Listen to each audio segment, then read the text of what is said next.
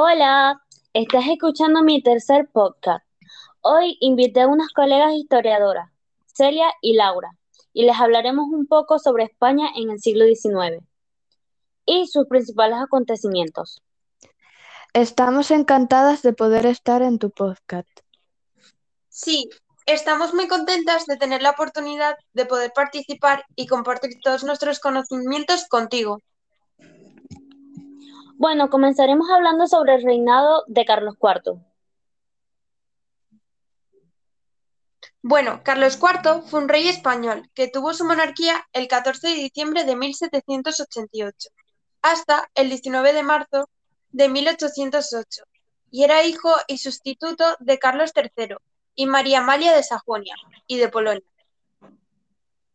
Se dice que el gobierno de Carlos IV se dieron diversas crisis, Sí, esto se produjo porque Carlos IV dejó el gobierno a manos de Manuel Godoy.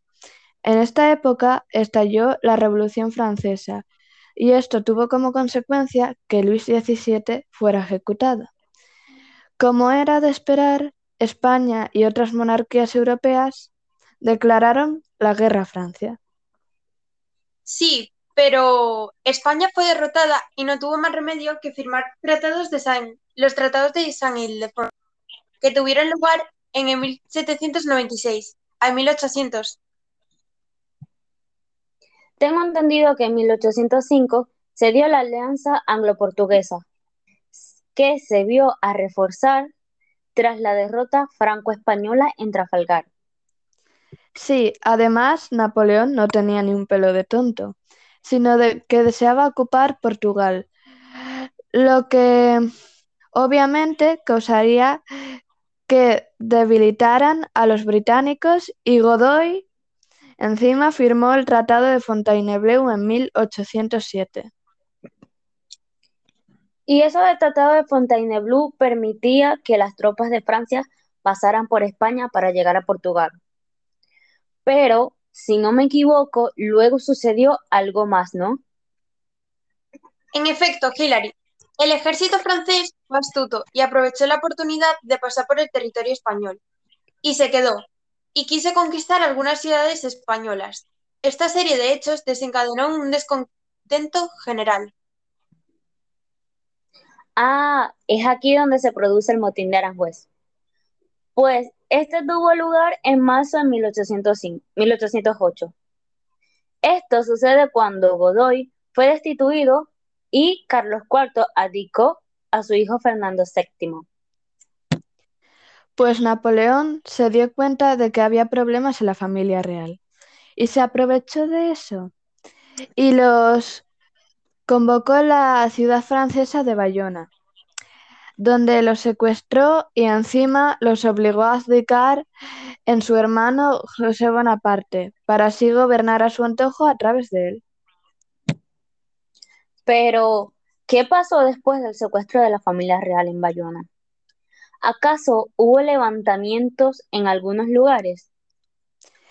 Veréis, las consecuencias fueron las siguientes.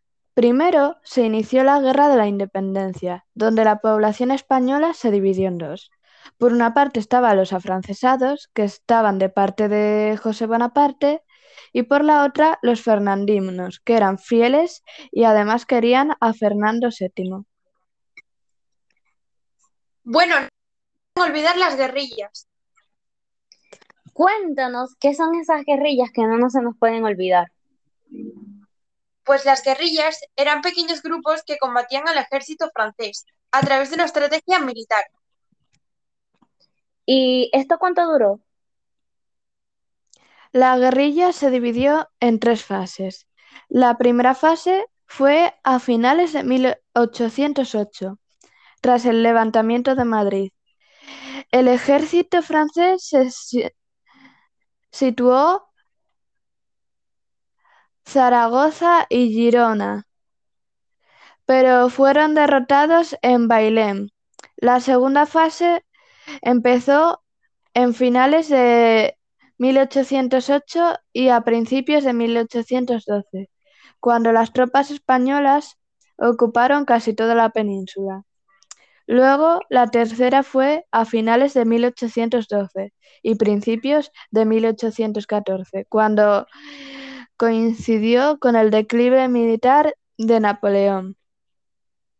Las tropas españolas e inglesas, bajo el mando de Duque de Wellington, finalmente derrotaron a los franceses, por fin. Dejaron España y, y a Fernando VII de vuelta al trono.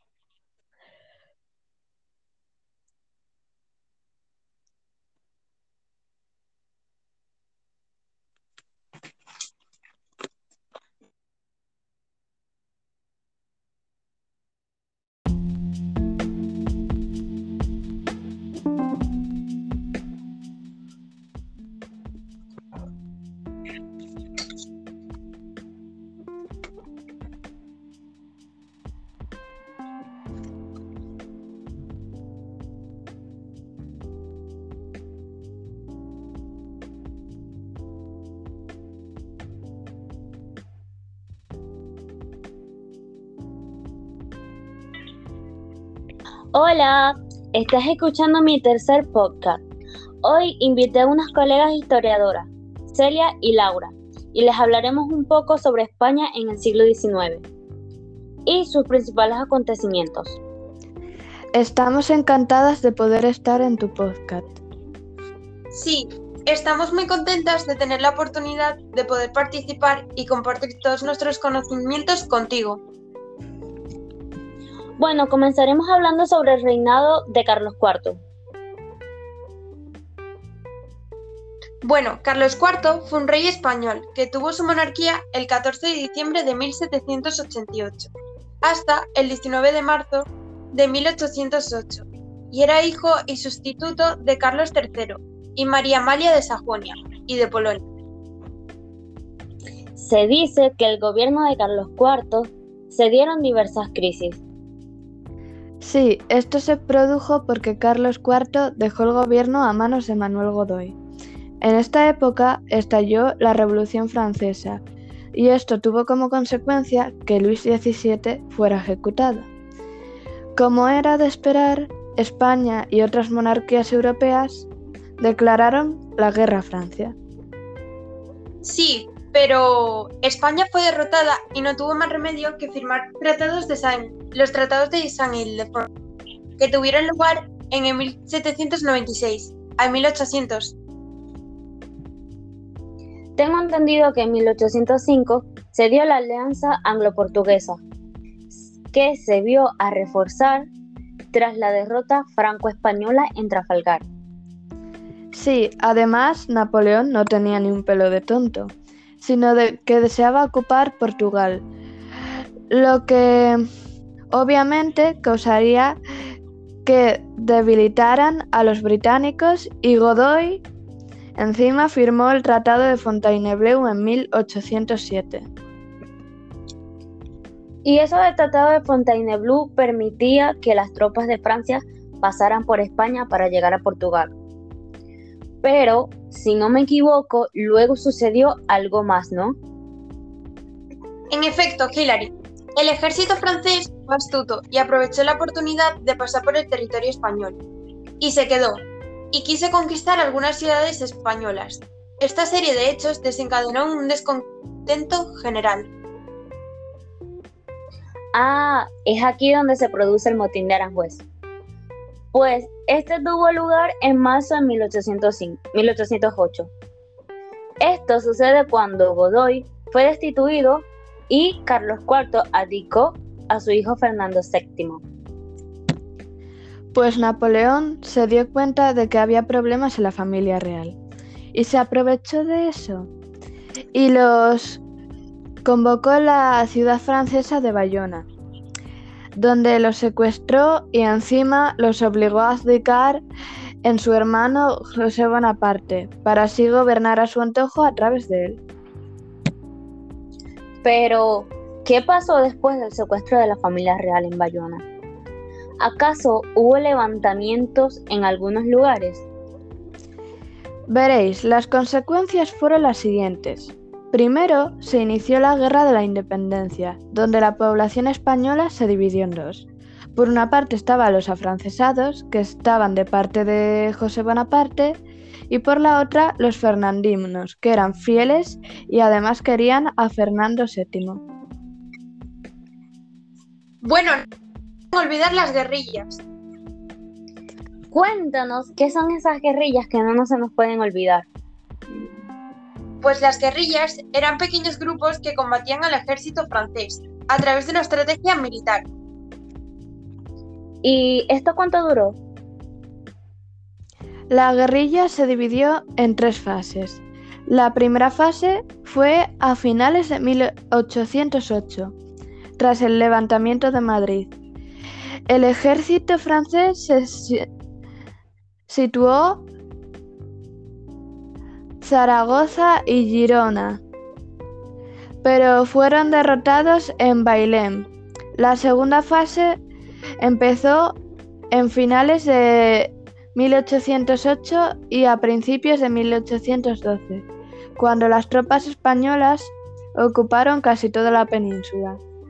Luego, la tercera fue a finales de 1812 y principios de 1814, cuando coincidió con el declive militar de Napoleón. Las tropas españolas e inglesas, bajo el mando de Duque de Wellington, finalmente derrotaron a los franceses, por fin. Dejaron España y, y a Fernando VII de vuelta al trono.